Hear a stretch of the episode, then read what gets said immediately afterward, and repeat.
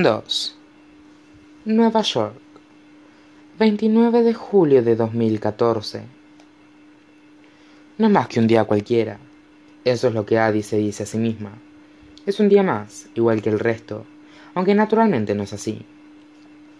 Hace 300 años que debía haberse casado, un futuro que le fue impuesto en contra de su voluntad. Hace 300 años que se arrodilló en el bosque e invocó a la oscuridad, y lo perdió todo excepto la libertad. 300 años. Debería haber una tormenta, un eclipse, algo que señalase la importancia del momento. Pero amanece un día perfecto, azul y sin nubes. A su lado, la cama está vacía, pero Adi puede oír el suave murmullo de Henry trasteando en la cocina. Debe de haberse aferrado a las mantas mientras dormía, porque nota un malestar en los dedos y un nudo de dolor en el centro de su palma izquierda. Al abrir la mano, el anillo de madera cae sobre el colchón. Lo aparta de un manotazo, como si fuera una araña, un mal augurio, y oye cómo aterriza y rebota y rueda por el suelo de madera. Adi levanta las rodillas, deja que su cabeza caiga hacia adelante sobre ellas e inhala en el espacio que la separa de sus costillas, recordándose a sí misma que no es más que un anillo y que aquel es un día cualquiera, pero hay una soga en su interior, un temor sordo que se enrosca cada vez más fuerte a su alrededor y le dice que se marche, que se aleje de Henry tanto como sea posible, por si acaso él aparece.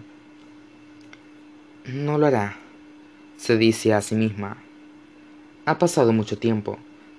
Se dice a sí misma. Pero no quiere correr el riesgo. Henry golpea la puerta abierta con los nudillos, y ella levanta la mirada, y lo ve sosteniendo un plato con un donut y tres velas encima. Y a pesar de todo, se echa a reír. ¿Qué es eso? Oye, mi novia no cumple 300 años todos los días. No es mi cumpleaños. Lo sé, pero no sabía cómo llamarlo exactamente. Y de pronto, una voz se eleva como el humo en el interior de su cabeza. Feliz aniversario, amor mío. Pido un deseo, dice Henry. Adi traga saliva y sopla las velas. Henry se hunde en la cama junto a ella. Tengo el día libre, le dice. Bea está haciéndome el turno en la tienda, así que había pensado que podíamos tomar el tren, y... pero se detiene al ver su cara. ¿Qué? El terror le clava las garras en el estómago, de forma más profunda que el hambre. No creo que debamos pasar el día juntos, responde Adi. Hoy no. La decepción se refleja en los rasgos de Henry. Ah. Adi le pone la mano en la mejilla y miente. Es un día como cualquier otro, Henry. Tienes razón, responde él. Es un día cualquiera, pero ¿cuánto te ha estropeado ya? No dejes que te lo arrebate. La besa. Que nos lo arrebate. Si Luke los encuentra juntos, les arrebatará mucho más. Vamos, insiste Henry. Te traeré de vuelta mucho antes de que te conviertas en calabaza. Y luego, si prefieres que pasemos la noche separados, lo entenderé. Ya te preocuparás por él cuando oscurezca. Pero aún faltan horas para eso, y merece pasar un buen día, crear buenos recuerdos. Y tiene razón, se lo merece. El temor se debilita un poco en su pecho. Bueno, dice ella, y no más que una palabra sin importancia, pero el rostro de Henry se ilumina de deleite. ¿Qué tenías pensado? Henry se mete en el baño y vuelve a salir con un bañador amarillo puesto y una toalla tirada sobre el hombro. Le lanza un bikini azul y blanco. En marcha.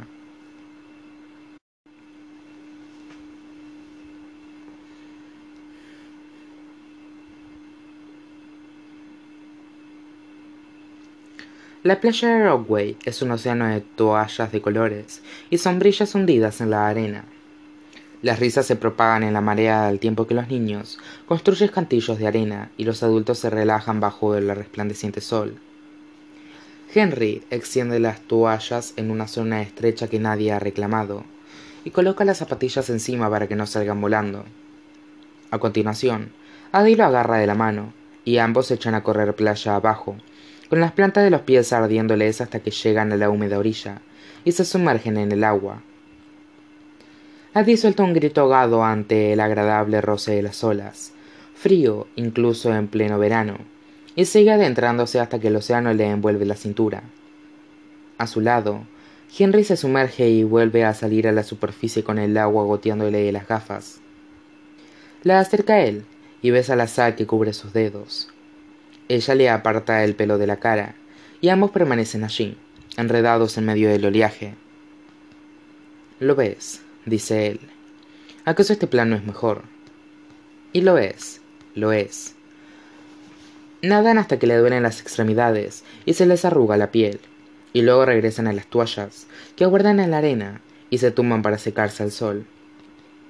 Hace demasiado calor para permanecer allí mucho tiempo, y no tardan en ponerse de nuevo en pie, atraídos por el olor de la comida que flota en el paseo marítimo. Henry recoge sus cosas y se pone en marcha, y Adi se incorpora para ir tras él, no sin antes sacudir la arena de la toalla.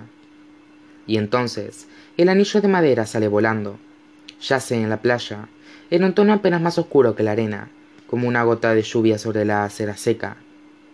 Un recordatorio.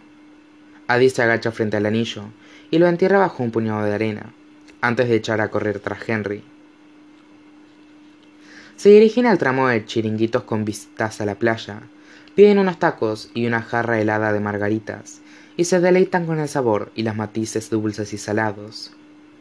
Henry se seca el agua de los cristales de las gafas, y Adi observa el océano, y nota cómo el pasado se pliega sobre el presente, igual que las olas. Déjà vu, déjà su, déjà vu. ¿Qué ocurre? pregunta Henry. Adi vuelve la vista hacia él. ¿Mm? Siempre pones esa cara cuando estás acordándote de algo, le dice él. Adi echa la mirada hacia el Atlántico y contempla el borde infinito de la playa, mientras sus recuerdos se extienden por el horizonte. Durante la comida, le cuenta a Henry todas las cosas que ha vivido. Le habla de aquella vez que cruzó el Canal de la Mancha, de los blancos acantilados de Dover surgiendo entre la bruma, de la vez que recorrió la costa de España como polizón en las entrañas de un barco robado, y cómo, tras cruzar Estados Unidos y que la tripulación al completo enfermara, tuvo que fingir indisposición para que no la tomaran por una bruja. Y cuando se cansa de hablar y ambos se han acabado las bebidas, dedican las siguientes horas a alternar entre la sombra que proporcionan los puestos de comida y el frío beso de las olas, permaneciendo en la arena solo al tiempo necesario para secarse. El día transcurre con demasiada rapidez, como suele ocurrir con los días llenos de felicidad.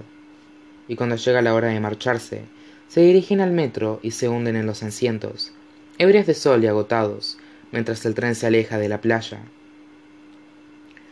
Henry saca un libro, pero a Adi le arden los ojos, de modo que se apoya en él y saborea su aroma a y papel. Y aunque los asientos son de plástico y el aire está viciado, nunca se ha sentido tan cómoda. Nota cómo se en Henry, mientras la cabeza rebota en su hombro. Y entonces, él le susurra dos palabras en el pelo. Te amo, le dice, y Eddie se pregunta si el delicado sentimiento que la invade es amor. Se supone que debe de ser así de suave, así de apacible. La diferencia entre el ardor y la calidez, entre la pasión y la satisfacción. Yo también te amo, responde, y desea que sus palabras sean ciertas.